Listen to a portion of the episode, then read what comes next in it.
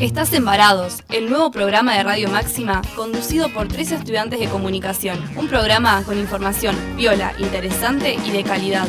Un programa antipandemia.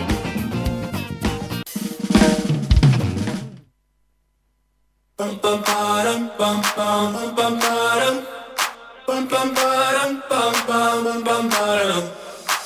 my god, oh my god, begun. I'm saying things I've never said, doing things I've never done. Oh my god, oh my god, when I see you, I should it right. But I'm frozen in motion, and my head tells me to stop, tells me to stop. Feeling feelings I feel about us. Try to fight it, but it's never enough. My heart is hurting, it's more than a crush. Cause I'm frozen in motion, and my head tells me to stop, but my heart goes.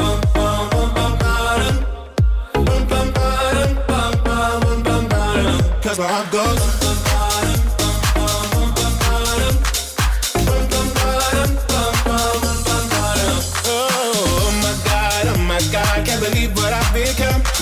I'm thinking things I shouldn't think, singing songs I've never sung. Oh, oh my god, oh my god, when I see you I should run. But I'm frozen in motion, and my head tells me to stop, tells me to stop. Feeling Muy buenas noches, querido audiencia Radio Máxima, y bienvenidos a un nuevo programa de Varados. Yo soy Matías Benditi y me acompañan en este programa, como siempre, mis queridos amigues Camila Mateo y Federico Acosta. Chiques, ¿cómo andan? Olis, buenas noches, ¿cómo andan? Hola chicos, ¿cómo están? ¿Todo bien? Todo bien. Con frío, Todo acá en bien. Gualeguaychú hace frío. chicos. Se vino el frío con todo en Gualeguaychú, acá en Capital también, con Fede que estamos a la distancia también, seguimos saliendo, pero, pero bueno, hay que, hay que ponerle onda, ponerle onda al martes, al frío, y bueno, tiene, tiene lo lindo también igual el otoño, creo yo. No sé ustedes cuál es, cuál es la estación que les gusta. A ver, Fede, contanos, soy contanos de- vos.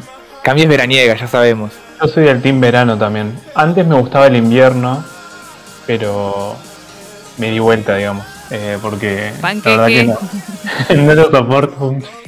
Mm, yo los voy a, yo los voy a decepcionar ahí porque soy, soy team invierno, me parece. Me gusta todo lo, me gusta la ropa de abrigo, me gusta el guiso, las comidas Uh, eh, calóricas. Así que Caloría. bueno, caloría, caloría. Así Chocolate. que bueno. Sí, Ay, pero todo, Mati, todo, salís todo. a la calle y te re... morís de frío. No, bueno, bueno, pero me gusta la ropa negra, así que en verano, siempre he visto negro, así que en verano, bueno, te- te la- me la encargo. y bueno, Ay, hay, ay. hay dificultades. Pero bueno, antes de dar comienzo al programa, queremos, con Fede, con Javito, que está ahí haciendo nuestra operación estrella como siempre, dedicarle un muy feliz cumpleaños a Cami, que ayer fue su cumpleaños. Amiga, ¿cómo Ay, la pasaste ayer? bueno, Feliz cumple. Gracias. gracias. Ayer cumplí 25 y hoy es nuestro programa número 25. O sea, súper loco. Esto no lo planeamos. Súper, súper. Eh, ahí Fede estuvo madera. diciendo que soy medio media bruja. No sé, puede ser, qué sé yo. Jueguenle Eh, el 25 a la cabeza. Jugar el Eso. 25, todo. Ay, no tengo ni idea cómo se juega eso. Ah, yo tampoco. Pero bueno, Ahí va. eso. Le cantamos feliz cumpleaños. Ay, bueno, gracias. Me contabas cómo le había pasado y viste que estuvo recontra lluvioso acá. Allá Ajá. también o no? También, también se largó bastante. Sí, y bueno, estuve en el, en el sillón comiendo lemon pie, que me comí casi todo el lemon pie yo sola. Ah, bueno, pero mejor Mal. igual. No, no, no, igual después el viernes lado. vamos a hacer algo en algún bar con algún con las chicas, porque ayer estaba horrible, es la verdad. Sí. Pero yo re disfruté tirarme en el sillón a mirar alguna serie y comer lemon pie, fue, fue la gloria. Ay, le traje ¿qué? unos pedacitos acá, Javito, para, para que después no me diga que, que yo soy como Matías, que no cumplo promesas. Sí, yo soy un, un incumplidor total. che, pero qué rico, qué bueno, aguante el, el lemon pie. Y bueno, re lindo también, amiga, poder estar tranqui ahí. Y bueno, ya vimos ahí la cantidad de saludos que por ahí que compartiste en Instagram. Así que me imagino que, que acompañada a la distancia. Ay, sí, sí, sí, sí. Les agradezco a, a, a todos, a todos. Y bueno, nada, gracias por el cantarme feliz cumpleaños en vivo. Ah, gracias, gracias, gracias. Eh, bueno, eh, suena ahí de fondo Adventure of a Lifetime de Coldplay, este temazo. Y con esto, bueno, los introducimos eh, en el tema de hoy. ¿De qué vamos a hablar hoy, chiques? Bueno, y vamos a entonces a presentar un poco el tema. Hoy vamos a hablar de tecnología social. ¿Qué es tecnología social? No se los voy a decir porque ahí Javito está mirando con unos ojos de admiración en Lemon Pie. Eh, la cara de felicidad es genial. Después les voy a mandar una foto. Vamos a hablar sobre tecnología social que no les voy a decir qué es porque para eso está Fede. Pero sí les voy a decir qué es tecnología, ¿no? Porque por ahí muchas veces solemos pensar que la tecnología es solamente como, no sé, las computadoras o cosas así como eh, que para nosotros, que en el común relacionamos con, con tecnología, ¿no? Los satélites, eh, pero en realidad tecnología es casi todo. Básicamente, casi todos aquellos objetos y algunas veces no objetos eh, que satisfacen necesidades humanas. Por ejemplo, la otra vez hablábamos haciendo esta reunión que el lenguaje también es una tecnología, aunque muchas veces no lo asociamos, eh, digamos, como tecnología, porque justamente reúne dos cosas que se conjugan en el término de tecnología, ¿no? Y acá me voy a poner seminario de, mm, informática, nosotros que tuvimos eso en la carrera, tipo reúne tecné o técnica, que es una habilidad, una destreza, con logía o logos, que es ciencia o conocimiento. O sea, a partir de un conocimiento se aplica una habilidad para justamente crear un producto tecnológico artificial. O sea, creado por la humanidad. Es decir, que desde las lapiceras, hasta, no sé, las ollas, eh, hasta obviamente algo muy común como los celulares y las computadoras, todo eso es tecnología, porque ayuda a, eh, digamos, a la digamos, raza humana, por así decirlo, a eh, satisfacer diferentes necesidades.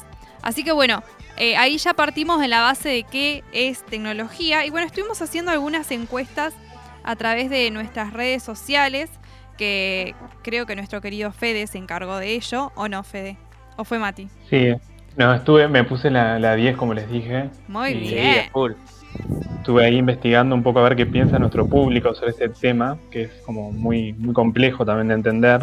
Sí.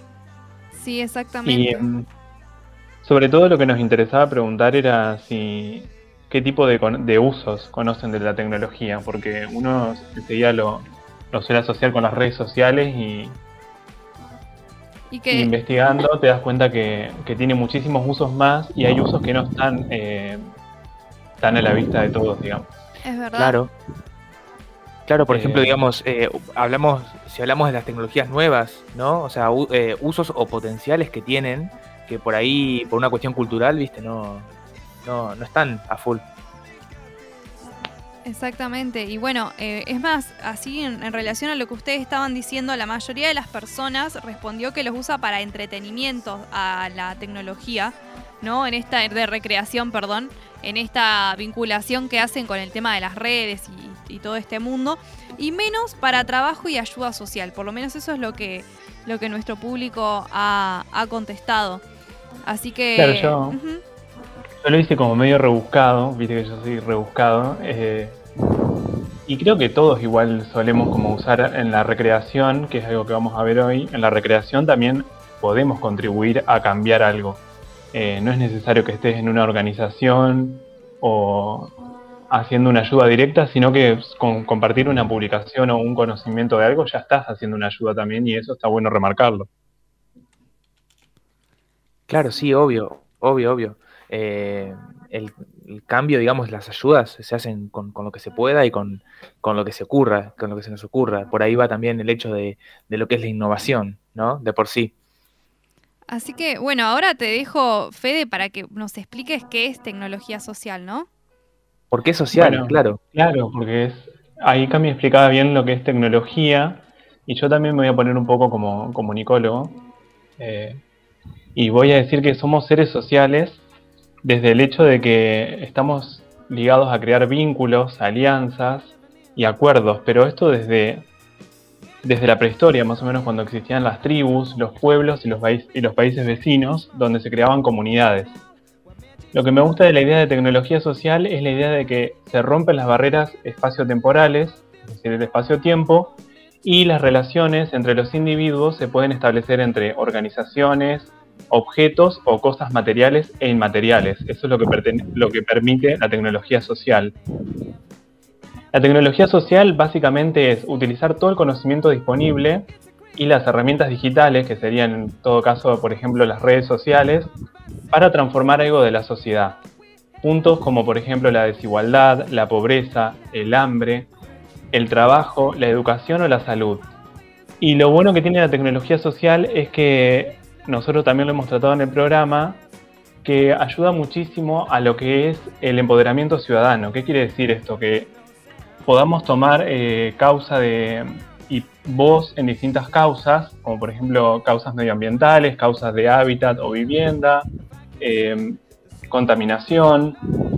Y la tecnología lo que hace es que se generen comunidades entre los usuarios y se intercambien prácticas cotidianas y dándoles nuevos usos. Eso también es algo importante de la tecnología social. Eh, no sé si ustedes eh, han estado en algún tipo de, comunidad o en algún tipo de grupo. Eso también es una tecnología social, yo no lo sabía. Eh, no sé si pertenecen a algún grupo o siguen a una página donde haya como una comunidad formada en alguna red social. Cami, vos actualmente estás en el JCI, ¿no? Puede ser. Sí, una ONG de, jóvenes líderes que buscan hacer acciones con impacto. Creo que sí, que entraría o no dentro de la definición. O sea, tecnología social es una tecnología que tiene foco puesto en eh, como aristas sociales, ambientales, ¿no? De salud. ¿Es eso, Fede? Sí, es básicamente eh, utilizar la tecnología como, eh, como método de empoderamiento, o sea, de, de poder tener voz en, asuntos, ponerle que, que, pertenecerían al gobierno, al Estado.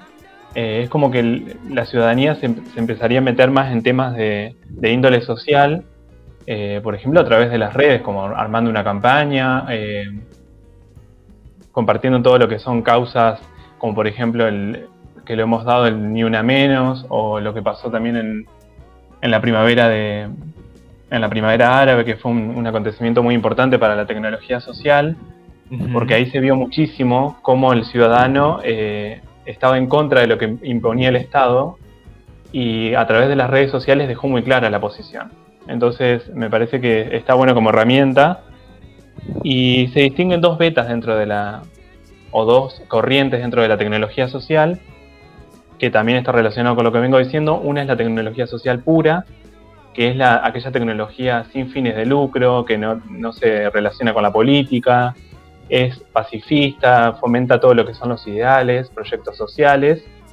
Y la otra es la tecnología social imperial, que es la que tiene los fines comerciales y políticos y eh, suele como inmiscuir o ocultar sus verdaderas intenciones.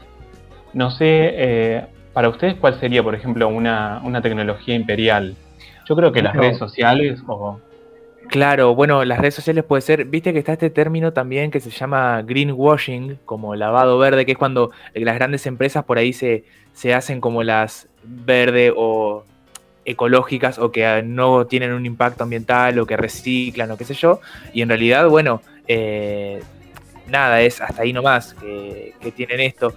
O bueno, o si no, aplica más bien, claro, con estos, estos casos en los que hay empresas y demás que se disfrazan un poco de, de querer ayudar al mundo de una forma más desinteresada, pero por ahí tienen otro propósito más allá del simple ganancia económica, pero como otros propósitos económicos o algo que no nos están diciendo, o propósitos políticos también, que quizás van en contra del bienestar de la mayoría.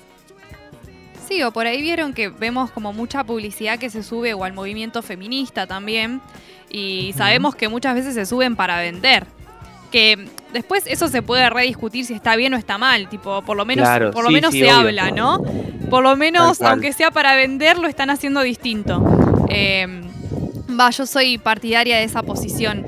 Eh, de hecho, tuve la oportunidad de escuchar a Luciana Pecker, eh, digamos, en, un seminario que dio ella, y decía esto, ¿no? Un montón de marcas están subiendo al movimiento feminista y se dicen feministas solo para vender, básicamente. Y bueno, nada, eh, digamos, por lo menos que si tienen que vender, ahora sea bajo nuestros términos, ¿no? Eh, pero sí, me parece que eso sería también de, de una tecnología más bien imperial. Sí, sí, obviamente todas estas clasificaciones, digamos, eh, son una cosa como difícil de trazar la diferencia, ¿no? Y también eh, todos estos debates sobre la tecnología son cosas, debates sumamente abiertos que hay que darlos y está bueno pensarlo porque es pensar en, cómo vivimos, ¿no? Porque es lo que nos, nos atraviesa y nos constituye como cultura también, ¿no? Siempre. Sí, coincido que son muy finos los, los límites eh, y que una tecnología sin fines de lucro también puede tener ciertos intereses inmiscuidos o, ocultos que, no vamos a saber. Siento para moverse en el mercado es como que no se suele mostrar todo, pero tampoco vamos a, generalizar, digamos. y para entender esto de, de, la tecnología social, hubo inventos que inventos, hechos, hitos de la tecnología que de los cuales se sirve esta tecnología social, porque creo que siempre un hecho va encadenado a otro, y de esos hitos nos va a hablar Mati ahora, en un rato, eh, que creo que marcan muy bien eh, lo que sería el concepto de, tecnología social. Así que te dejo, Mati. Dale, sí, porque justamente, o sea, pasa esto, las, las tecnologías, como decíamos, en, su concepto amplio, eh, es una sumatoria de cosas, una cosa da pie a, a otra y demás, está súper ligado a lo que son los cambios de época. Y bueno, yo estuve viendo algunos eh, íbamos a llamar a esta sección History Random Facts o hechos históricos random, aleatorios, eh, sobre tecnologías que cambiaron nuestra vida. Y yo les traigo tres. Una son los antibióticos, que parecen algo súper cotidiano, pero la verdad que fueron clave. O sea, el descubrimiento en 1877 por Luis Pasteur y Robert Koch. Y bueno, después el descubrimiento de la penicilina en 1928 fueron eh, totalmente transformadores para la medicina. O sea, pensemos que eh, con esto también la esperanza de vida de la gente, la calidad de vida cambió de todas las personas. Ahí vemos un, uso social, que un beneficio social que se extiende a todo el mundo. Eh, cambió totalmente. O sea, antes, antes de los antibióticos, ¿no? Tenías muchísimas más chances de morirte, literalmente, por cualquier infección. En la guerra, en un accidente, en el parto, por ejemplo. En cualquier cirugía, o sea, eh, incluso hay un montón de enfermedades que, afectaban mucho a los chicos o a los jóvenes sanos, que se les podía complicar y ser fatales, eh, y que bueno, los antibióticos fueron clave para eso. Estaba el caso de la, meningitis bacteriana, por ejemplo, que el 90% de los, de los niños y las niñas que se contagiaban, o sea, morían por eso. Y pensemos en, lo, fundamental que fue. Y bueno, justamente hablando de esto de qué es tecnología y qué no es tecnología, eh, son una tecnología, bueno, eh, como decíamos, nos suena a pensar tecnología como el Internet, ¿no? Pero eh, implica para desarrollar lo que son los antibióticos, como hoy en día, implica todo un avance en la tecnología médica. y bueno, es todo este, toda esta ampliación del concepto que estamos haciendo acá está bueno porque nos permite pensar en todas estas cosas. Después el otro caso que les traía es el del alcantarillado, también un delirio, pensar en tener un sistema de, de desagües en las ciudades es eh, algo que fue clave porque, miren, hasta hace, no sé, hasta el 1850 más o menos, eh, había epidemias como la del cólera, en, que era tremendo en Europa, en, distintas ciudades, incluso en América, en Asia. Y, y, bueno, justamente se empezó a implementar el sistema de alcantarillas para evitar que se propague eso, porque descubrieron que la relación que había entre el cólera y el agua potable contaminada y bueno, eh, fue una tecnología que justamente cambió eh, la sociedad. Y por último, lo que son los internet, eh, lo que es internet y los celulares, perdón. O sea, lo que significa tener eso para cómo nos relacionamos con las personas, cómo seguimos en contacto con amigos, con la familia. Hablábamos un poco de eso, chiques, ¿se acuerdan cuando estábamos preparando el programa? Y bueno, nos poníamos, nos poníamos a pensar de, en eso, en lo loco que, que era vivir y estar en contacto sin, sin internet en otras épocas, había otras dificultades.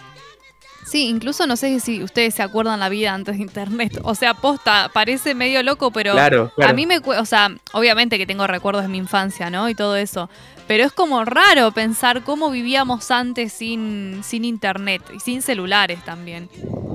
También, también. Sí, cuesta muchísimo. Sí, en, sí, sí, sí. En mi caso, perdón, en mi caso, por ejemplo, yo, todos mis amigos tenían computadoras y, y, conexión a internet y yo como que tardé más en meterme, o sea que fui como medio sapo, te sentís medio sapo de otro pozo porque no, tenía que ir a, a, Ciber y eso que red de red del 2000, ¿no? sí, los La palabra ciber. Sí, ciber. Mal. ¿Ustedes a qué edad tuvieron su primer celu? Yo a los 12, cuando empecé a ir a la, a la secundaria, que después iba a inglés después de salir del colegio directamente y tenía que avisarle a mi vieja, digamos, Chema, salí del colegio, estoy yendo a inglés, como para que ella supiera que había salido y había ido a inglés. Em, más que nada así, para estar en contacto, avisar o llamar por si me había pasado algo. Eh, pero, o sea, ni lo usaba, chicos, o sea, ni lo usaba. Aparte, te quedaba sin crédito por mandar mensajes re rápido. Claro, que tampoco teníamos mucho para hacer con eso. O sea, yo creo que vivimos un poco, o sea, fuimos creciendo y siendo adolescentes en lo que fue la, transición y el desarrollo más, más zarpado de, todas estas cosas. O sea, ponerle las redes sociales. Eh, y bueno, realmente, o sea, lo, cuando hablábamos de tecnología social o de, o de la apropiación, así, viste, de, de, una tecnología como para transformar a la sociedad, vemos ahí en, las redes sociales un potencial tremendo que de eso, bueno, hemos, hemos hablado ya en otros programas, eh, y que de hecho, bueno, tiene un potencial, pero y también no solamente se queda en lo potencial, sino que pasa también, y hay gente que, hace cosas y que da a conocer las cosas que hace, y eso está buenísimo. Y tenemos eh, un ejemplo eh, de un proyecto muy bueno de tecnología, que podríamos decir tecnología social, y tenemos un audio, un testimonio, si les parece, chiques, vamos a escucharlo. Es el de Paula Vita, una de las fundadoras de Oda Biovajillas. Estas son vajillas biodegradables. Eh, y escuchen esto, a base de cáscaras de papa. O sea, implementando, digamos, algo súper bio y descartable, como puede ser las cáscaras de papa, se pueden diseñar cuestiones eh, de uso cotidiano que ayudan a que no, no haya tanto impacto de plástico, que es un problema tremendo, por ejemplo, ¿no? Eh, así que bueno, tenemos el audio de Paula Vita, diseñadora industrial, y vamos a escucharlo. Hola, mi nombre es Paula Vita, soy parte del equipo de socios fundadores de Oda Biovajilla, en el que hacemos vajilla biodegradable a partir de cáscara de papa. El proyecto surge en el año 2017 cuando eh, para poder recibirnos somos cinco diseñadores industriales, Clara Capeta, Agustina Chianeta, Juliana Campanelli, Guido Martín Ventura y yo, Paula Vita, que nos conocimos en la facultad y llegamos al final de la carrera juntos eh, queriendo desarrollar nuestra tesis.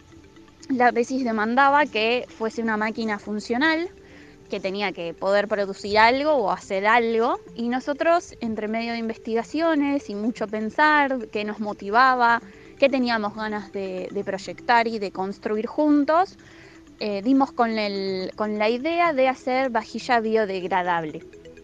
Investigamos que afuera ya hay países que lo estaban haciendo a partir de hojas de distintos árboles, de distintos tipos de desechos de la industria gastronómica y dimos con la cáscara entre con, por una mezcla de suerte y de pruebas. Eh, la verdad es que fue mucha prueba, mucho intentar, mucho experimentar en nuestras casas y en nuestras cocinas como si fuesen laboratorios. Y dimos con la papa em, entre que, por un lado, gracias a que es un gran desecho de la industria gastronómica argentina, consumimos muchas, mucha cantidad de papa, mucho bar al que vamos y comemos papas. Vimos que la papa tenía ciertos comportamientos que favorecían que, se conformase un producto y em, porque también, bueno, nos parecía que la papa tiene un valor en nuestra sociedad, es un vegetal muy querido y de hecho es el vegetal que los argentinos más consumimos. Se llama Oda porque queríamos algo corto, algo pegadizo, algo que nos permitiera identificarlo de forma rápida, con quien la gente se que fuese fácil de pronunciar, buscando también qué podía, cómo se nos podía ocurrir este, este nombre, buscando dimos con bueno eh, traduciéndolo al idioma, si no me equivoco, lituano, significa piel, que era también lo que buscábamos representar de la papa. Esto que usamos, que es la cáscara, es la piel, y queda representado en oda.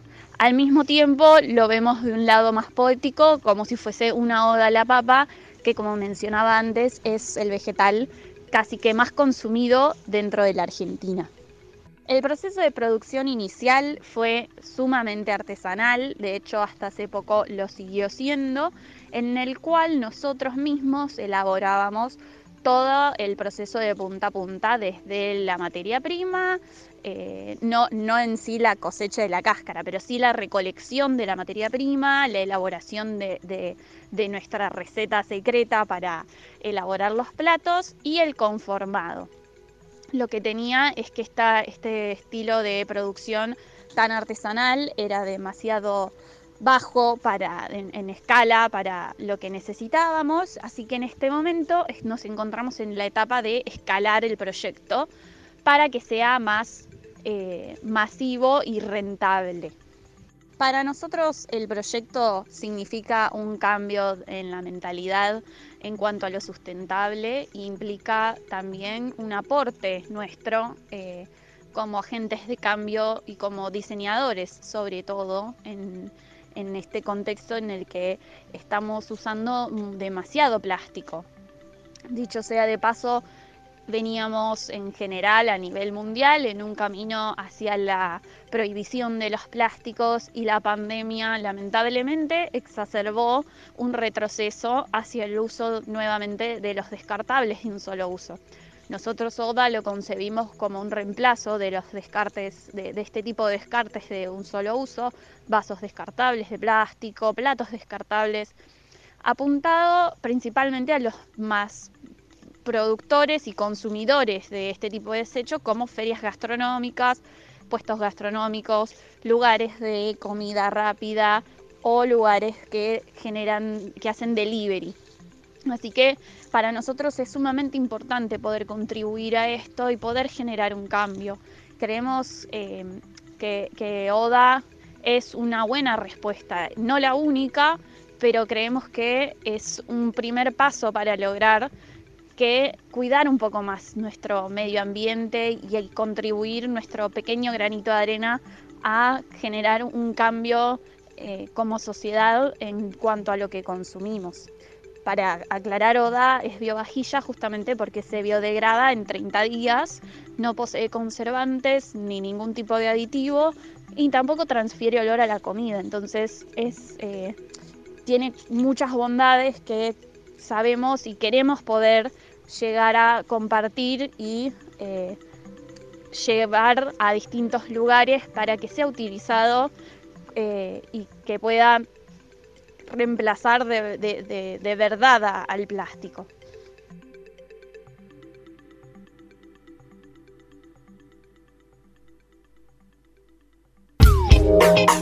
Varados, un programa con información muy piola, un programa antipandemia.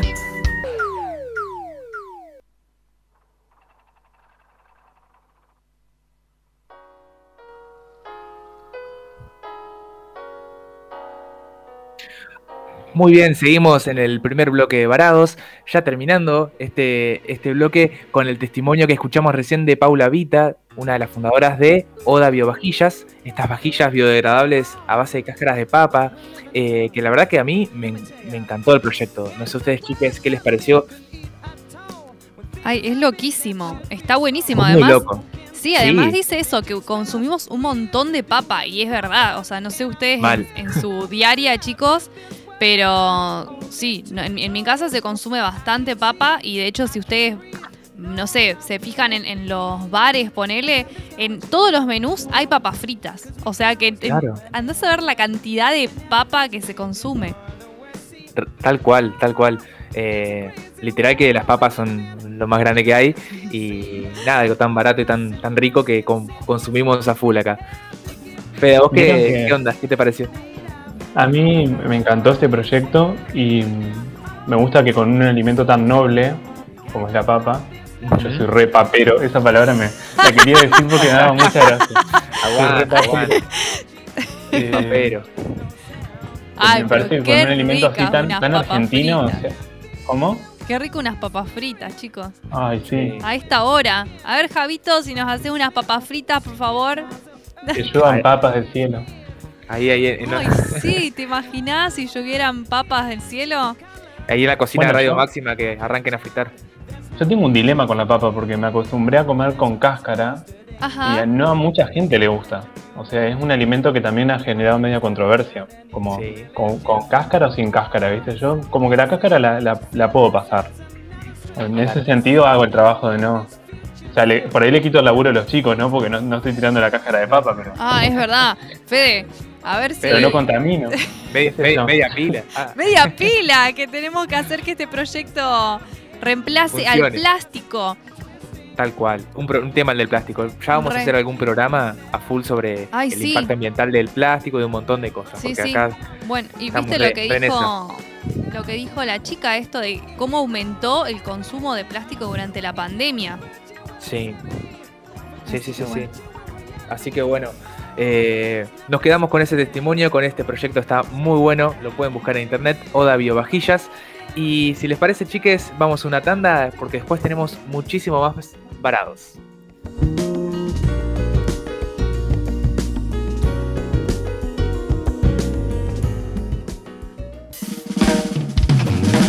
Estás en Varados, el nuevo programa de Radio Máxima conducido por tres estudiantes de comunicación. Un programa con información viola, interesante y de calidad. Un programa antipandemia.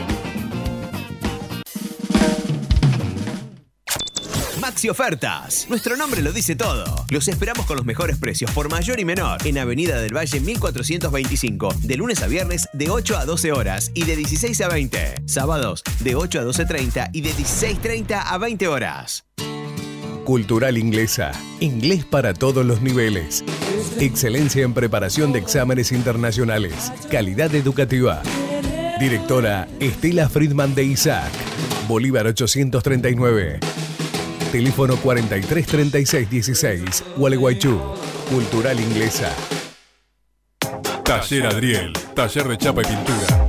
Todo para el automotor, cabina de pintura.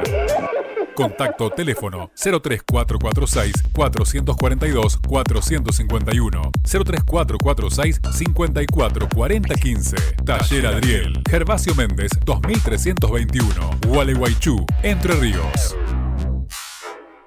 Estás embarados, el nuevo programa de Radio Máxima conducido por tres estudiantes de comunicación. Un programa con información viola, interesante y de calidad. Un programa antipandemia. antipandemia.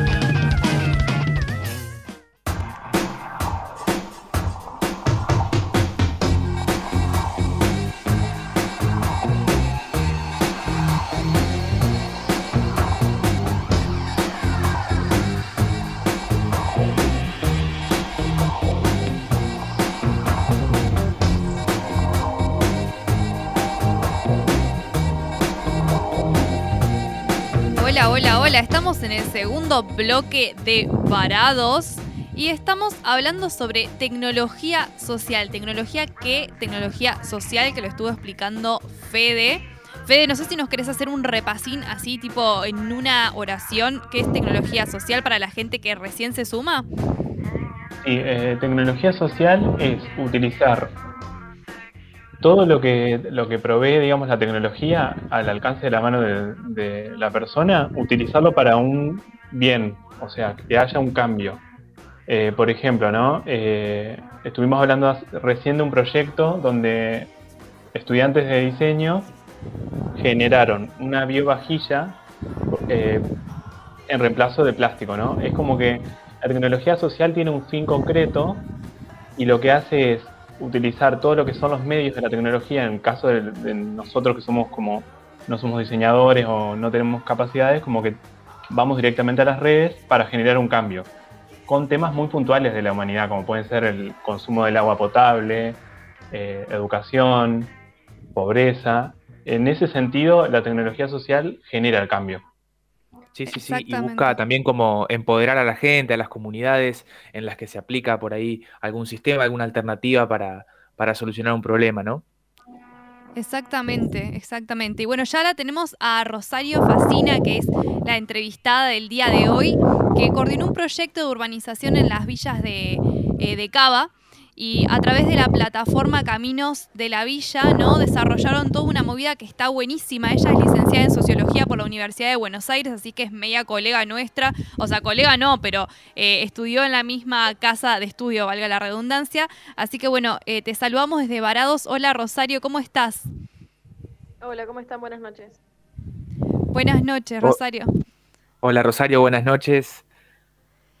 Queríamos. ¿Cómo estás? ¿Todo bien? Muchas gracias, muchas gracias eh, por haber aceptado la entrevista, por haberte copado con nosotros y queremos un poquito que nos cuentes qué es esto de la plataforma Caminos de Villa.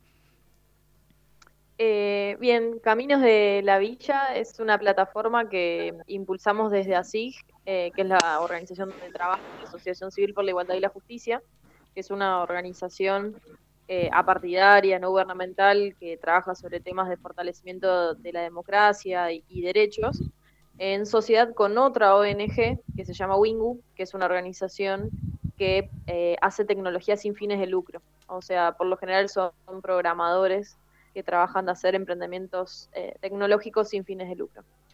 Caminos de la Villa nació como una sociedad entre estas dos organizaciones y lo que nos propusimos fue brindarles a los vecinos de la ciudad de Buenos Aires un lugar donde visibilizar las condiciones eh, de vida dentro de las villas eh, en la ciudad. Y para eso, para que poder generar una herramienta donde podamos georreferenciar, georreferenciar perdón, cuáles eran sus problemáticas, cómo vivían, cómo era la prestación de servicios públicos dentro de cada uno de los barrios, el primer insumo que necesitábamos era la cartografía, eran los mapas, que hasta el año donde empezó el proyecto, que era el año 2014, eh, no eran públicos y no estaban publicados en los mapas oficiales de la ciudad de Buenos Aires. Eh, los espacios donde estaban, donde están ahora todavía, ¿no? Las villas y los asentamientos figuraban como espacios grises, como espacios públicos, baldíos. Así que nosotros lo que hicimos fue generar la cartografía de cada una de las villas de la ciudad de Buenos Aires con un, un GPS de los que se usan tipo para el camping, o para hacer deportes al aire libre. Lo digitalizamos, eh, lo pusimos en una plataforma eh, online que es Caminos de la Villa, eh, que lleva el nombre del proyecto. Y eso lo que permitía era a los vecinos georreferenciar cómo vivían y generar reclamos vinculados a los servicios públicos. Está buenísimo, o sea que o sea, no aparecían en el mapa, digamos, estos lugares.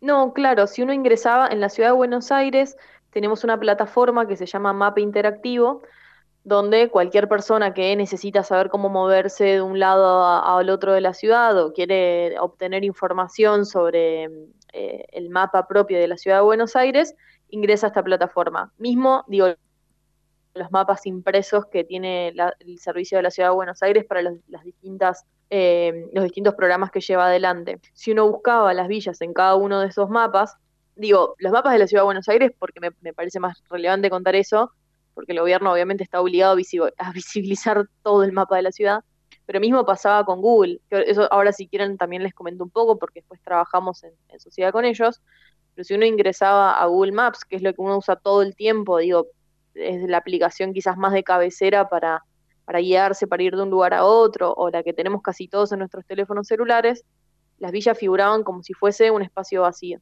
Eh, o sea, figuraban como un gran manchón gris en los mapas, eh, y sin embargo en la ciudad de Buenos Aires, en esos espacios donde no se mostraban sus calles, sus avenidas, sus emprendimientos comerciales, viven casi 300.000 personas. Estamos hablando del 10% de la ciudad de Buenos Aires, que simbólicamente estaba siendo invisibilizada como parte fundamental del entramado de la ciudad. Eh, y obviamente que esto tiene repercusiones muy fuertes. Ahora si quieren, volvemos a la plataforma en sí pero invisibilizar a través del discurso cartográfico a toda esta cantidad de personas, obviamente que tenía su correlato también en invisibilizarlos en las políticas públicas que se llevaban adelante para urbanizar los barrios. Estamos hablando del año 2014, eh, casi 2015, donde no había ningún proyecto de urbanización en ese momento para las villas, el discurso que predominaba era un discurso de que había que erradicarlas, volarlas de la ciudad de Buenos Aires, que las personas que vivían en esos lugares no tenían derechos a ser considerados como habitantes en igualdad de derecho que el resto de las personas de la ciudad. Entonces, invisibilizarlos a través del mapa también tenía un correlato con un discurso muy discriminatorio, estigmatizante y de omisión eh, del Estado eh, en las políticas que estaba ejecutando en esos territorios. Hola, Ro, justamente Fede te saluda. Justamente te quería preguntar eh, cómo incorporaron ustedes la tecnología en el proyecto y si se puede pensar en este proyecto para visibilizar otras comunidades, o por, ejemplo, em, pueblos originarios que también suelen ser como bastante invisibilizados, eh, y si ustedes alguna vez tuvieron eh, la idea de ampliar el proyecto a otras comunidades. Em, la verdad es que en términos de escalarlo por comunidades no es algo que exploramos, pero sí exploramos escalar la plataforma en sí en términos de sus funcionalidades.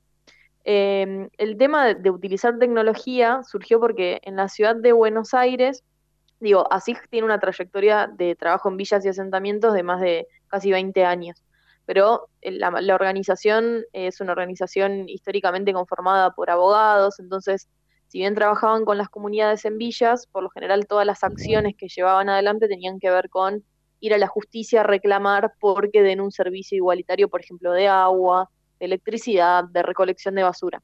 Este fue el primer proyecto que exploramos que involucraba tecnología social para salir a reclamar al Estado eh, que garantice la misma, eh, la misma cantidad de derechos y la misma calidad de derechos a los habitantes de, villas como a los del resto de la ciudad de Buenos Aires.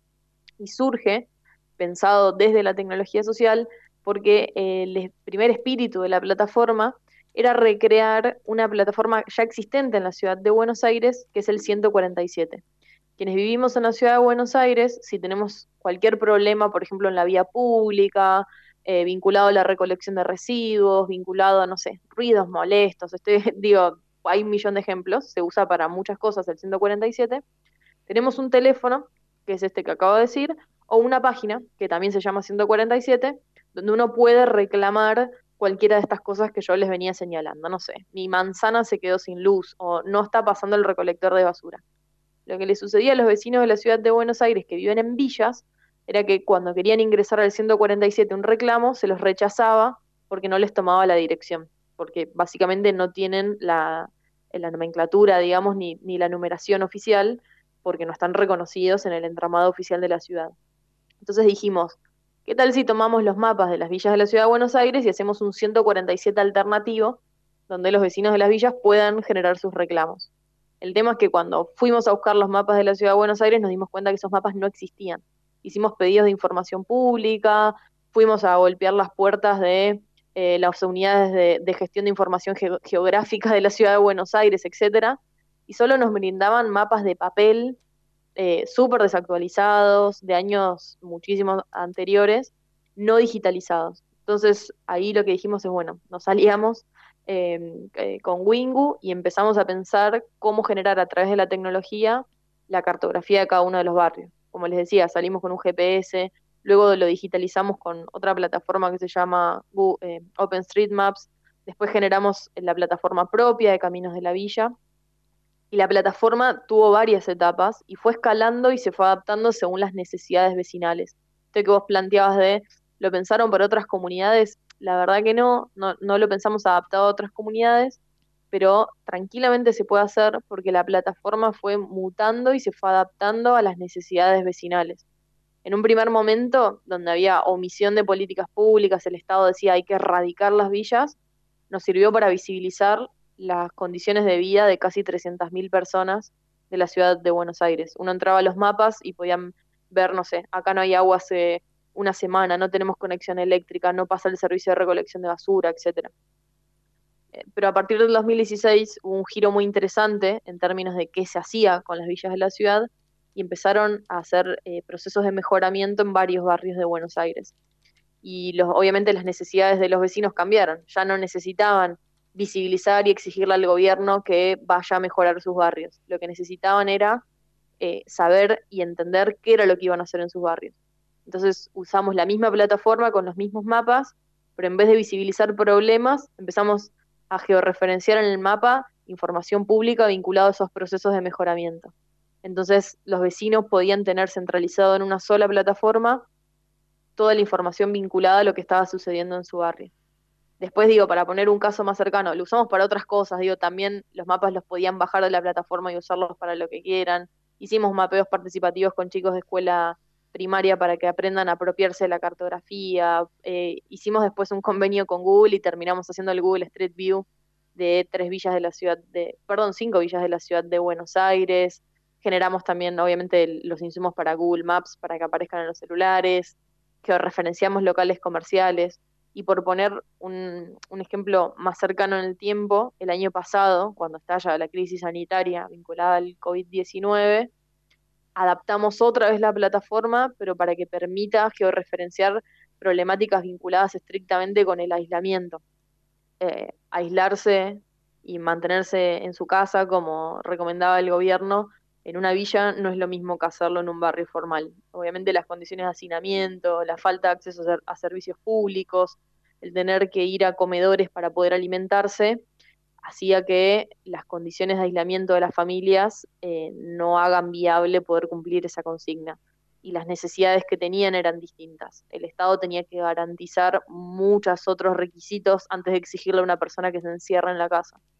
Entonces usamos Caminos de la Villa por un lado para referenciar todos esos problemas y, por el otro lado para generar un observatorio de cómo iban evolucionando los casos en las villas de la ciudad de Buenos Aires para poder eh, justamente presionar al gobierno a que genere un protocolo de actuación especial en las villas de la ciudad que realmente pueda reflejar las necesidades que tenían los vecinos en ese momento. Rosario, eh, Mati te, habla. Eh, fantástico lo que nos estás contando porque la verdad que fue algo que, que bueno, como vos contás, fue impactando en, en distintos niveles y, muy progresivamente. Eh, em, yo te quería preguntar algo que bueno, que en parte ya lo respondiste con esto que estabas contándonos, eh, pero bueno, más bien te quería preguntar sobre em, qué, qué impacto ha tenido en los vecinos del barrio, qué devoluciones por ahí han, han tenido ustedes sobre esto, si han, ha tenido más aceptación, si les, si les ha servido como una herramienta para, eh, para ciertos reclamos eh, en particular que ustedes quizás no habían contemplado antes eh, y demás. Sí, la verdad es que con esto último que decías de muchas cosas que no habíamos contemplado, que después terminaron funcionando de cierta manera, todo esto que yo les cuento de, de, la cartografía, y ahí esto me parece clave si todo el programa, nada, que estuvieron discutiendo sobre la tecnología social, Ahí quizás divido tu pregunta en, tres grandes partes. Una que tiene que ver con cuándo usar tecnología y cuándo no, y eso lo fuimos aprendiendo con los vecinos. Nosotros la plataforma la diseñamos 100% con los vecinos, o sea, armamos mesas de trabajo desde el nombre de la plataforma hasta los colores que usamos en la primera versión, todo fue elegido por esta mesa participativa con vecinos y vecinas, eh, y eso fue clave después para generar apropiación. Pero obviamente trabajar tecnología social con este tipo de comunidades eh, tuvo un laburazo más allá de la tecnología y más allá de las plataformas que tiene que ver con todo el laburo offline, que es con estar en los barrios, hacer talleres, enseñarles cómo utilizarla. Nada, la brecha digital es muy terrible en las villas, entonces trabajar mucho también sobre eso. Eh, y no hubiésemos generado la misma apropiación si no hubiésemos puesto el cuerpo en todo el trabajo que no es online y no es sobre la plataforma, sino que es nada, cara a cara con el vecino, con el celular en la mano, con talleres, con la compu, llevando la compu al barrio, etcétera. Y por otro lado, si no los, no los hubiésemos involucrado desde el día uno en el diseño, y eso también obviamente generó mucha apropiación.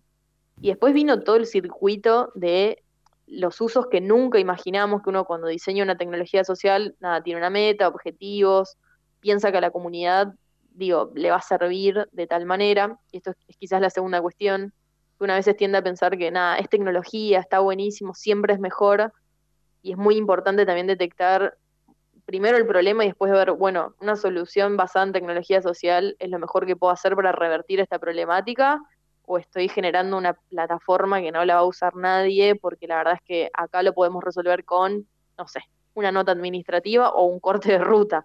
Eh, digo, cualquier otra metodología que genere para generar un reclamo en este, en este, justo en este caso. Eh, y la tercera cosa, esto tenía que ver con el bucle de eh, consecuencias que trajo el, el, mapa, muchas de las cuales estaban muy por fuera de nuestros objetivos iniciales. Nosotros queríamos generar una plataforma donde puedan poner reclamos vinculados a cómo experimentaban la prestación de servicios públicos. Y sin embargo, lo que más tuvo impacto en el barrio no fue eso. Sí, digo, fue eso, generaron un montón de reclamos, los pueden ver, hay un montón de, uso de la plataforma. Eh, con esos reclamos logramos, por ejemplo, el, el año que se lanzó Caminos de la Villa, se aumentó el presupuesto destinado a vivienda y villas eh, para la ciudad de Buenos Aires para el otro año, porque fuimos a hacer lobby con eso a la legislatura porteña, digo, se generaron cosas concretas, pero el impacto más fuerte no lo tuvo eso, que para nosotros era el objetivo principal, lo tuvo la generación de la cartografía, que para nosotros era un, un objetivo súper ad hoc, era como, bueno, tenemos que hacer los mapas para después hacer lo que queremos que haga nuestra tecnología social, que es permitirles hacer reclamos.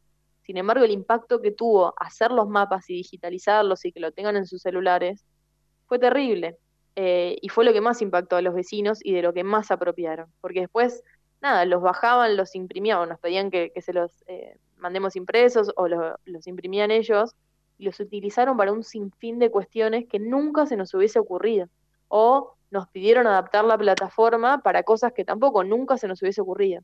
No sé, por poner un objeto concreto, en una villa de la ciudad de Buenos Aires que se llama Sildañez, eh, los vecinos nos pidieron adaptar todos los logos y la iconografía para que ellos sufrieron una inundación muy fuerte en el 2013, eh, fallecieron personas, digo, fue súper grave, y desde el 2017 se organizaron en una mesa para evitar otro desastre hídrico como ese.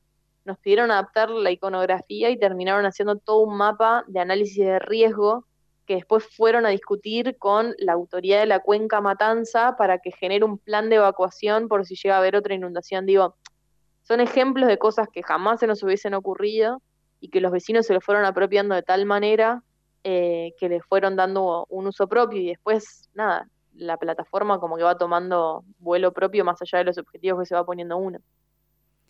Súper, súper interesante todo lo que, lo que se desarrolló a través de, la aplicación y que vos decís que por ahí, eh, digamos, como desbordó los objetivos iniciales y le permitió a un montón de gente mejorar un poquito más como su calidad de vida, que es una de, uno de los objetivos ¿no? de la tecnología social.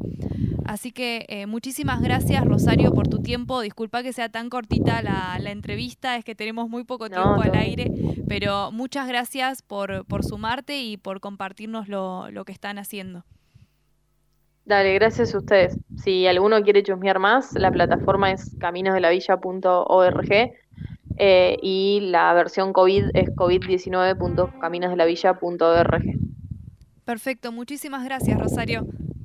Dale, hasta luego, chau, chau. Chao, Rosario, muchísimas gracias.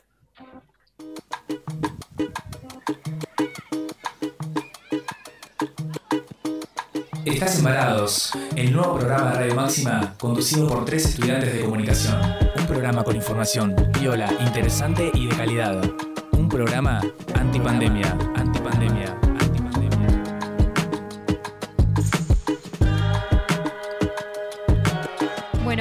Escuchamos a Rosario Facina, quien coordinó un proyecto de urbanización de las villas en, Buenos Aires. A través de una plataforma que se llama Caminos de la Villa, desarrollaron toda la cartografía de, eh, muchos asentamientos de Buenos Aires que no figuraban en el mapa. O sea, eh, vos entrabas a Google Maps, que todos usamos Google Maps o la mayoría, eh, y aparecían como manchones grises o verdes como si ahí no hubiese nada. Y me encantó la pregunta de Fede sobre si esto se podría extender hacia pueblos originarios, ¿no? Que digamos en, el norte o en, cualquier parte que no figuran y que es tan importante que figuren en el mapa, no solo simbólicamente por lo que eso significa de visibilizar. Ahí Javito está mandando las cucharadas de Lemon Pie eh, mientras yo estoy hablando. Em, pero, o sea, también no solo para eso, sino para poder hacer un montón eh, de reclamos y, proyectos, ¿no? Tipo de acá estamos, eh, en cuenta, somos parte. Eh, me parece que es, muy interesante cómo se aplica la tecnología con, fines sociales en, este proyecto en particular. No sé qué opinan ustedes, chicos. A mí me encantó realmente, y bueno, felicito a, Rosario y a todo el equipo, bueno, y todo, también todos los vecinos y vecinas de los barrios que, como ella contó, se, apropiaron justamente de, esto y pudieron ser partícipes en todos los procesos de, decisión, de cómo hacerlo y también en, la implementación. Me parece que cumple con un montón de, los distintos aspectos de los que estuvimos hablando sobre tecnología social y, me, encantó nuestra charla con, Rosario porque eh, nos contó todas las dimensiones que, fue abarcando este proyecto, ¿no? Todos, todos estos impactos que contabas vos, Cami. Exactamente, y bueno, Fede, no sé qué, bueno, él fue el encargado de hacer el contacto, es el que recopila los, eh, los entrevistados, así que bueno, no sé si, si tenés alguna reflexión final y ya nos vamos a la tanda. Sí, a mí me, me gusta este proyecto porque creo que abre un paraguas para que se pueda aplicar a otros sectores, como, como dijimos. Eh, y creo que, serviría, por ejemplo, en el caso de las comunidades eh, originarias, eh, hacer un relevamiento no solamente de cuántas comunidades hay en el país, sino qué condiciones tienen de hábitat, vivienda, acceso al agua potable. No solamente hablo de las comunidades originarias porque están muy desplazadas y creo que la, mal usada metáfora de campaña en desierto muchas veces se sigue viendo aplicada porque siguen siendo comunidades invisibilizadas. Eh, han adquirido derechos, sí, pero sigue faltando muchísimo y creo que en este sentido la tecnología social está buena, está bueno utilizarla, eh, porque me, me, queda una frase cuando estaba investigando, ¿no? Em, para darle voz a los que no la tienen. Eh, creo que estos proyectos ayudan a eso, a darle voz a aquellos que no, no la tienen y, que personas como Rosario y todo el equipo de, de ASIG eh, quieran involucrarse en esto cuando es el Estado que tiene que estar, la verdad que está muy bueno. Y, también, por último, eh, está bueno plantear esta cuestión de, no romantizar este tipo de cuestiones y de no decir que héroes, qué bueno lo que están planteando, cuando debería ser el Estado que está, ¿no? Eh, no profesionales, en este caso de, de sociología, de abogacía, como hay en el proyecto, pero sí se aplaude el proyecto, obviamente. Bueno, entonces con esa reflexión nos vamos a la tanda, pero quédense ahí que en el próximo vamos a hacer como una especie de reflexión, recomendación, todo junto en microsegundos, no mentira. Porque siempre nos pasamos de tiempo. Javito, vos seguís comiendo el lemon pie y mandanos a la tanda. Ay, nos vamos, ya volvemos.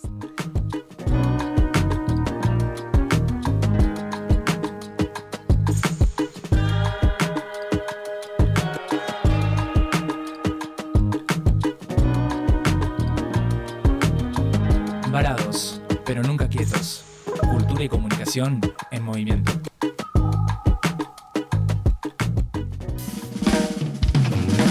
Estás en Varados, el nuevo programa de Radio Máxima conducido por tres estudiantes de comunicación. Un programa con información viola, interesante y de calidad. Un programa antipandemia. Maxi Ofertas. Nuestro nombre lo dice todo. Los esperamos con los mejores precios por mayor y menor en Avenida del Valle 1425, de lunes a viernes de 8 a 12 horas y de 16 a 20. Sábados de 8 a 12.30 y de 16.30 a 20 horas. Cultural Inglesa. Inglés para todos los niveles. Excelencia en preparación de exámenes internacionales. Calidad educativa. Directora Estela Friedman de Isaac. Bolívar 839. Teléfono 433616, Gualeguaychú. Cultural Inglesa. Taller Adriel, taller de chapa y pintura. Todo para el automotor, cabina de pintura. Contacto teléfono 03446 442 451 03446 544015 Taller Adriel Gervasio Méndez 2321 Gualeguaychú Entre Ríos Estás embarados, el nuevo programa de Radio conducido por tres estudiantes de comunicación. Un programa con información viola, interesante y de calidad. Un programa antipandemia. Antipandemia.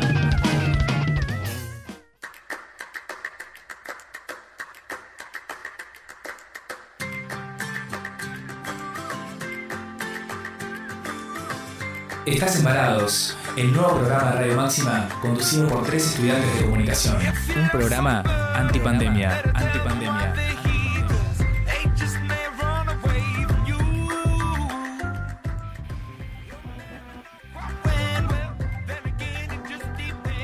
Muy bien, llegamos al último bloque de varados. En este bloque nos vamos a relajar y nos vamos a sacar un poco el frío que tenemos hoy en este primer día de, de otoño. Así que vamos a aprender motores y vamos a, a tirarnos recomendaciones. Porque creo que está buena esa. Nos vamos a tirar recomendaciones. Nos vamos a tirar con de todo, ¿no? Somos fans. Creo que somos fans de eso, me parece, de las recomendaciones y de, y eso, bueno, ya tenemos de por sí una sección bonus track.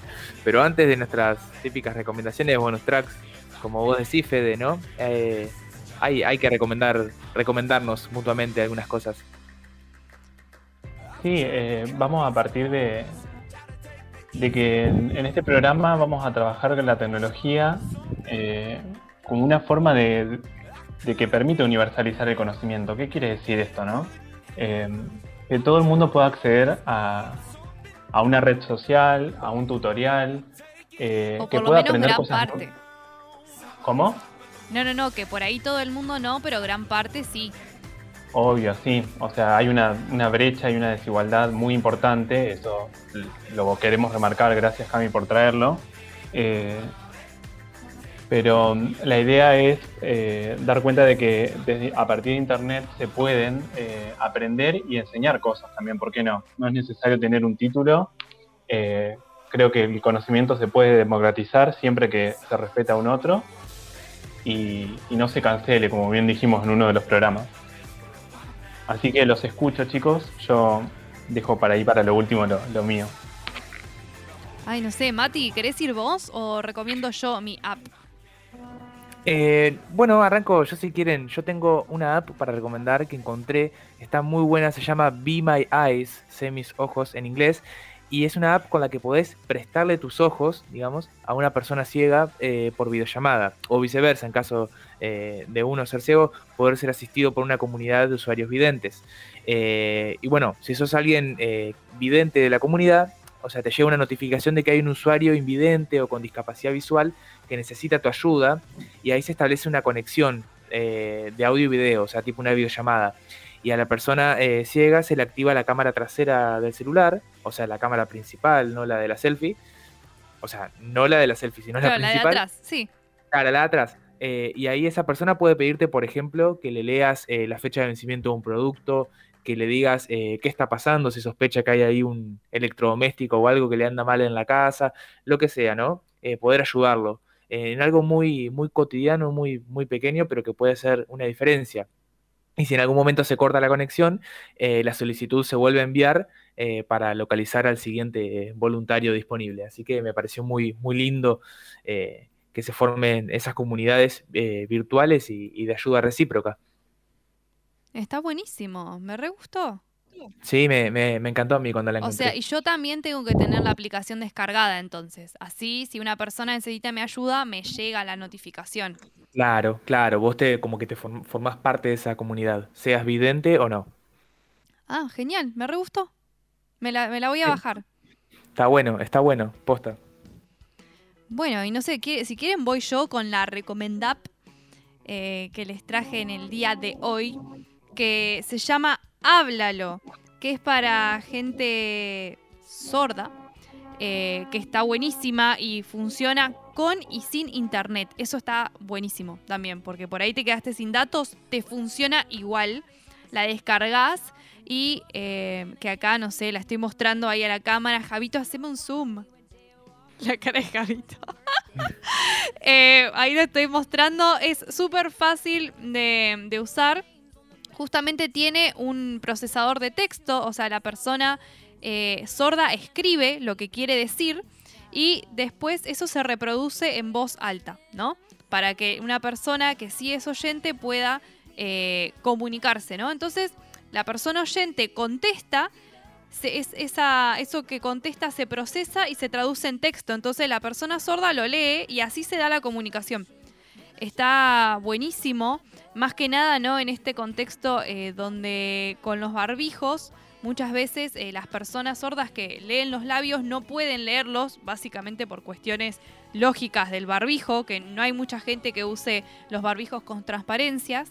Eh, entonces, esto es una buena aplicación para subsanar eso y en general, ¿no? También para, para comunicarse. De hecho, su creador, que es un chico súper jovencito, que se llama Mateo Salvato, eh, habló como también eh, esto mismo que explicaba mm, Rosario en, el, en, la entrevista, ¿no? Cómo por ahí se utilizó de otra, de otra forma. dice que le llegó a él el comentario de uno, un usuario de la aplicación que le dijo que esta aplicación le ayudaba a eh, poder comunicarse con su hermana que era ciega.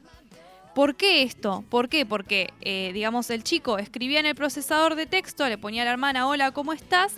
Eh, apretaba para que eso se reprodujera, o sea, se dijera en voz alta, y la hermana, que, digamos, podía escucharlo, digamos, escuchaba lo que él le decía y le contestaba en voz que se traducía en texto. ¿Se entiende? Es súper loco. no sé si se entendió. Chicos, ¿ustedes lo entendieron? Eh, ¿Estaba a la distancia? ¿Estaban a la distancia o algo así? No, no, no, en, el, mismo lugar, ah. pero, o sea, la, hermana es ciega. Ah, ahí va, ahí va. Ella puede escuchar, o sea, ella escucha cuando él le pone reproducir al, al, texto que escribió. Ah, y la hermana le contesta. El, chico era sordomudo, ¿no? Claro. Y la hermana le ah, contesta y esa, esa, esa voz se traduce a texto, entonces el chico, que es sordo, lo lee y así pudieron también comunicarse mucho mejor eh, entre ellos. Tremendo. Está buenísimo porque la, aplicación es como que complementa ambas discapacidades, digamos, y, permite la comunicación fluida entre ambos. Eso está, está muy bueno. La verdad que me, me pareció como muy copado. Y eh, perdón que me quedó algo para decir que está buenísimo que todos la tengamos, porque por ahí puede haber una persona eh, sorda en la calle que necesita comunicarse y tipo, si vos tenés la, aplicación, se la podés dar, le decís que escriba, él escribe en, el, en el, digamos, en esa, en la pantalla, y eso después se reproduce en voz alta y vos lo escuchás, vos le contestás, y así se da la, comunicación. Tal cual, creo que, es importante, son herramientas para, para, una ayuda cotidiana que puede hacer una, una diferencia, efectivamente. Y en ese sentido yo les traigo otra aplicación que también ayuda muchísimo y sobre todo en este contexto, se llama Calma. Es una aplicación de salud mental creada por científicos del CONICET. Es la primera aplicación eh, que está en español y en portugués. Eso me parece muy, muy copado porque no hay aplicaciones, son la mayoría en inglés. Yo estuve investigando eh, qué onda las aplicaciones de salud mental y me gustó porque trabaja sobre dos modos, que lo voy a tratar de explicar lo más rápido y lo más fácil posible.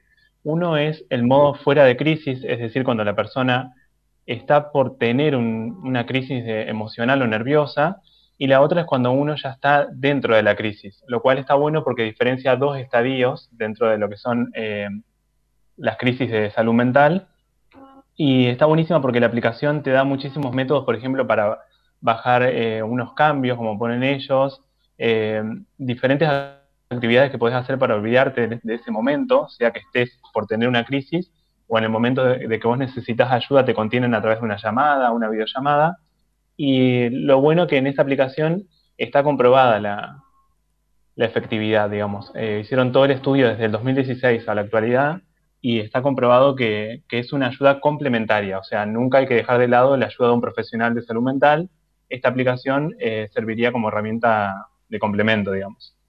Y mm, después otra cosa más lúdica que me, gustó fueron las cuentas de TikTok que hay ahora actualmente de médicos, eh, explicando, por ejemplo, no sé, eh, el COVID, ¿no? Eh, con bailes y no sé si han visto algunos, yo ponele ahí unos que me aparecen a cada rato en el, como en la lupita de Instagram, en los feed,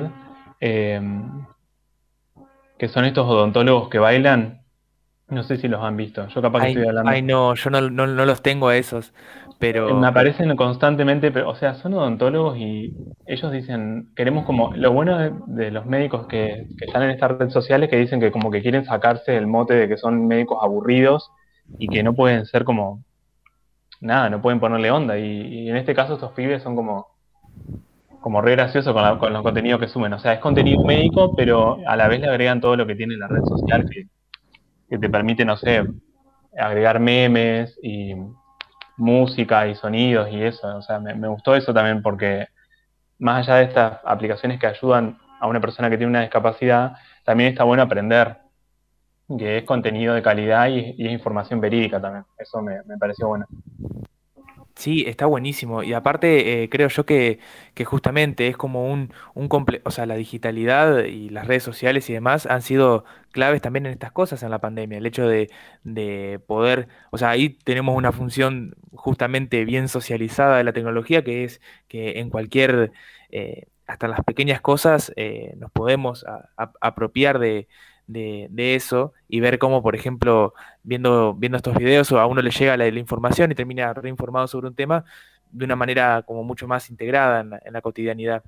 Y ni hablar, retomo lo de las apps que estuviste hablando, Fede, la de Calma, me, me encantó. Está muy bueno.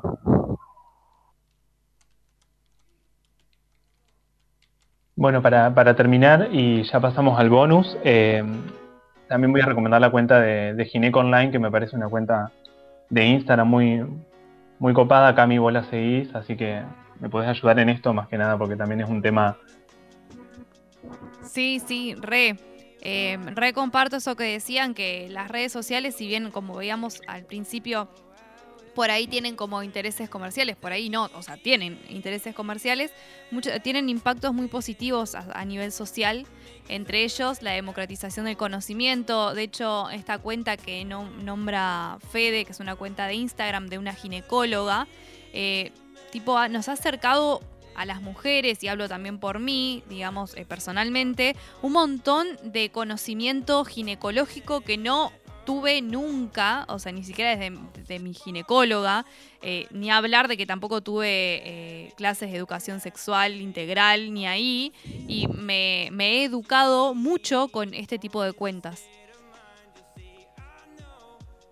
Sí, yo también, y a mí me gusta que, que ella dio una entrevista ahora hace unos meses para Página 12 y decía que, que, hay mucha censura en Instagram alrededor de lo que son las, genitalidades, ¿no? Tanto masculinas como femeninas. Y um, ella dice que por eso en su cuenta quiere imprimir, eh, mostrar imágenes reales, eh, desde enfermedades de transmisión sexual hasta el sangrado o cosas de ese estilo, digamos, de la ginecología, ¿no? Eh, y está bueno también que se muestre lo real y que se saque como un poco el miedo a ir a un consultorio sea ginecológico o urólogo en el caso del hombre, ¿no? Que también hay como un, como un cierto pudor. Y las redes sociales creo que rompen con esos, esos tipos de mandatos de, de sentir miedo o pudor o sentirte como, no sé, raro. Así que está bueno en ese sentido las redes. Así que um, cerramos acá el tercer bloque y ya venimos con el bonus. Exactamente, porque llegó la sección de bonus track que nos encanta. Ah, porque esa voz.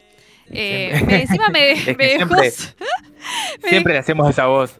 Me dejaste sola, Mati, también en esta. Ay, sí, y Fede, sí, sí, tipo, hagan, hagan sus voces también, chicos, Colgué porque me dejan acá haciendo el ridículo sola. Yo siempre hago las voces igual. Pero bueno, quedamos ahí medio, medio descolocados. Eh, y bueno, ¿qué, ¿con qué recomendaciones vamos hoy? Eh, no sé quién quiere dar esta, la primera, porque hay dos personas que la vimos. No sé si Mati la vio o no la vio, porque con Fede le dijimos, Mati, mirate esta película. Eh, eh, no, no la vi, pero bueno. Ay, lo, voy a, lo prometo, lo prometo.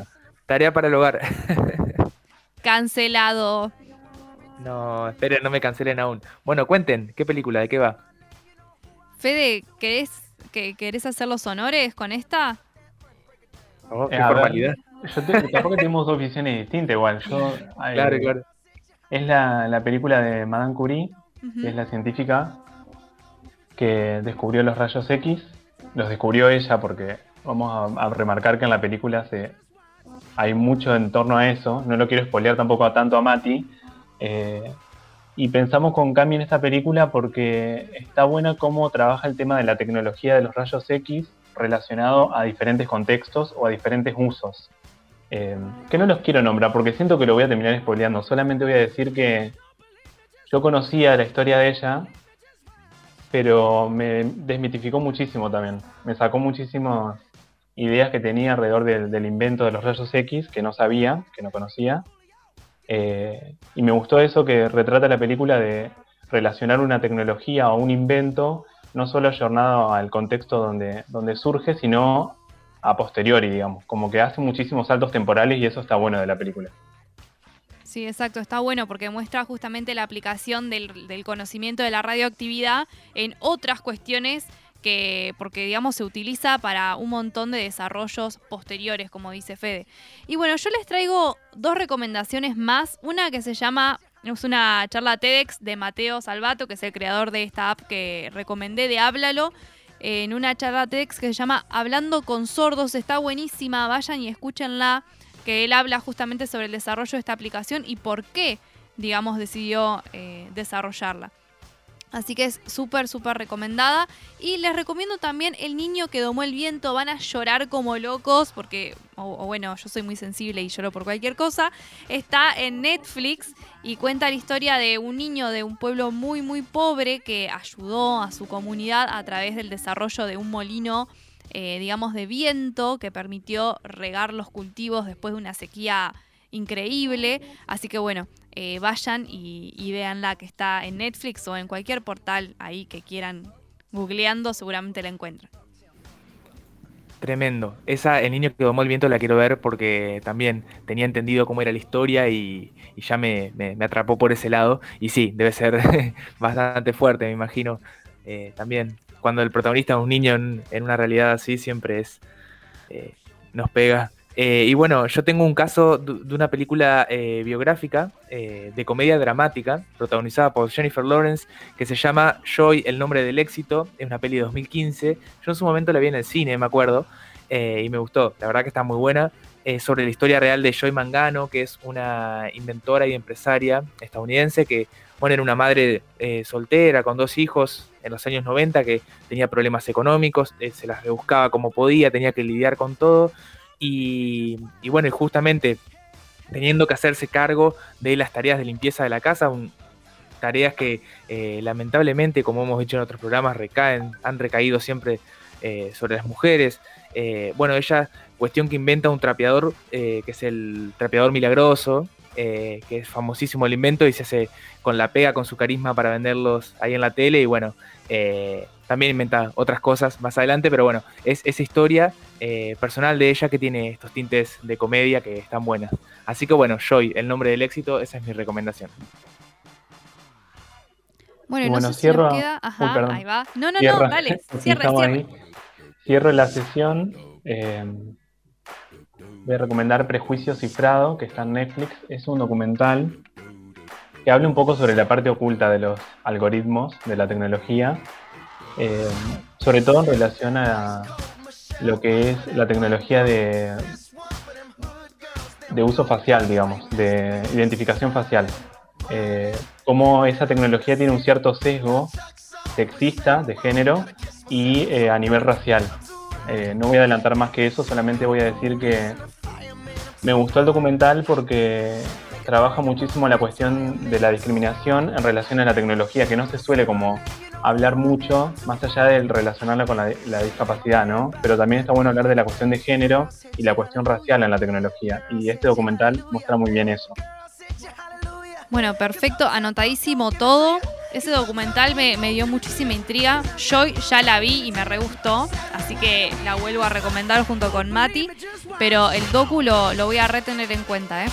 Así que bueno, hemos llegado al final del programa número 25 de Varados. Gracias compañeros por haber estado de, de aquel lado en la digitalidad eh, conmigo.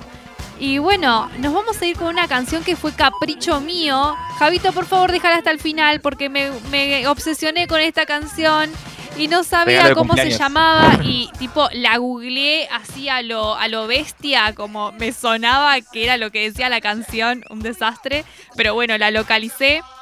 Fede ya la conocía. Eh, y bueno, Mati, no sé si las conocías o no, pero bueno, no, Fede. No la conocía, pero me gustó, me gustó. Sí, Fede es medio fan de Maxi Truso, me parece, ¿o no? Bueno, yo les voy a contar algo y como siempre me quemo. Ustedes saben que yo en este programa soy libre. No, más vale, está perfecto. Me dijeron una vez que era parecido a él, porque yo antes estaba, Ay, era me como muero. más distinto. Mati me, me conoce, era, tenía el pelo más largo, tenía la cara más redonda. Ahí va. Era medio ma- Maxi Truso. Ay, me muero. Lo imagino. Vamos a hacer un meme y lo vamos a subir así. Ay, dale, sí, sí, sí, sí. Bueno, Así mis que queridos bueno, amigos, me entonces, ahí nos vamos con el, el Maxi Truso entrerriano Fede Acosta de aquel lado y Mati también. Y bueno, los dejamos con Red and Cross de Maxi Truso, a ver si bailan porque a mí me encanta esta canción. Y nos vemos el próximo martes con más parados.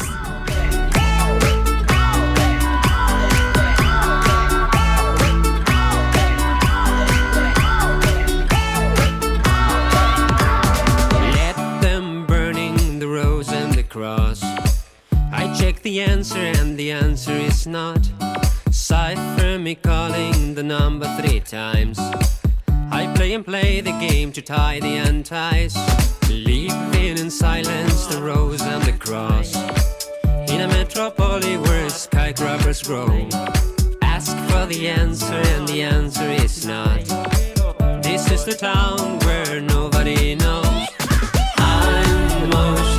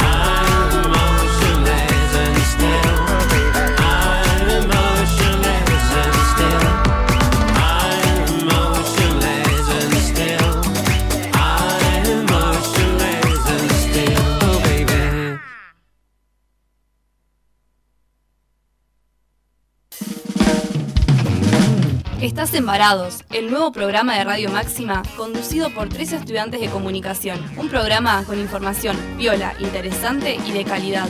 Un programa antipandemia.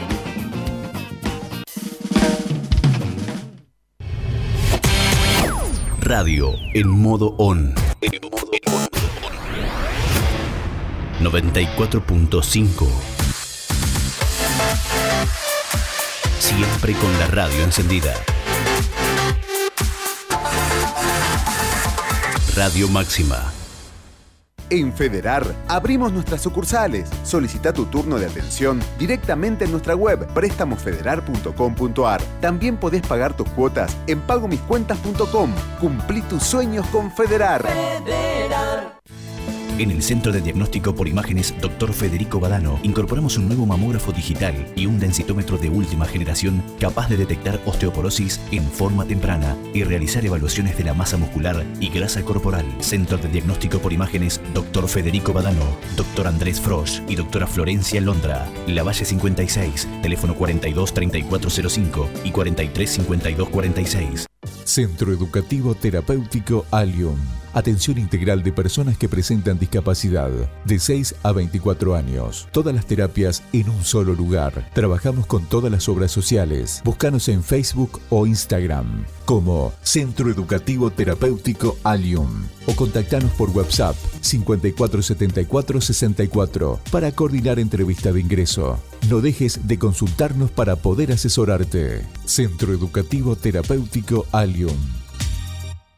Para mi tranquilidad, Río Uruguay Seguros creó Zona Rus. Es un sitio donde puedo consultar mi póliza. Con Zona Rus salgo muy tranquilo. zonarus.com.ar de Río Uruguay Seguros. Cambridge, Jardín Materno Infantil Bilingüe, salas de 2, 3 y 4 años, talleres de arte, música, expresión corporal, investigación, cuentos y cocina. Único jardín bilingüe de la ciudad. Informes e inscripción en 25 de mayo 782 43 66 99. Compra desde tu casa con la mayor comodidad y los mejores beneficios. Entra a betterstore.com y elegí entre un montón de productos con miles de descuentos. Ahora 3, 6 o 12 cuotas sin interés y con envío gratis en Paraná. Podés hacer tus consultas al WhatsApp 343-428-0983. Betterstore.com te conviene. Raceto Distribuciones, 60 años de trayectoria. Venta al por mayor y menor de insumos para panaderías, pizzerías, reposterías y pastelerías. Representante oficial de Molinos Cañuelas, levadura levina y cremas Ledevit. Mira todos los productos en www.racetodistribuciones.com.ar o visitalos en Colombo 520. Por pedidos o consulta, comunicate al 42 62 98 o WhatsApp 66 28 54. Melchor y Repuestos. Repuestos nacionales e importados, todas las marcas, para todos los automóviles. Melchor y Repuestos. 25 de mayo 1392, teléfono 426883. Todo para su automotor. No se equivoque en la elección. Mármoles y granitos Gualeguaychú. Los mejores materiales nacionales e importados. Amplia variedad en colores y precios. Trabajos personalizados en vanitores, escaleras, frentes y revestimientos en general. Mármoles y granitos Gualeguaychú. Porque su dinero vale. Venga y confíe en una empresa reconocida por la responsabilidad en la entrega, servicio de postventa e ideas de diseño. General Artigas 2370. Mármoles y granitos Gualeguaychú.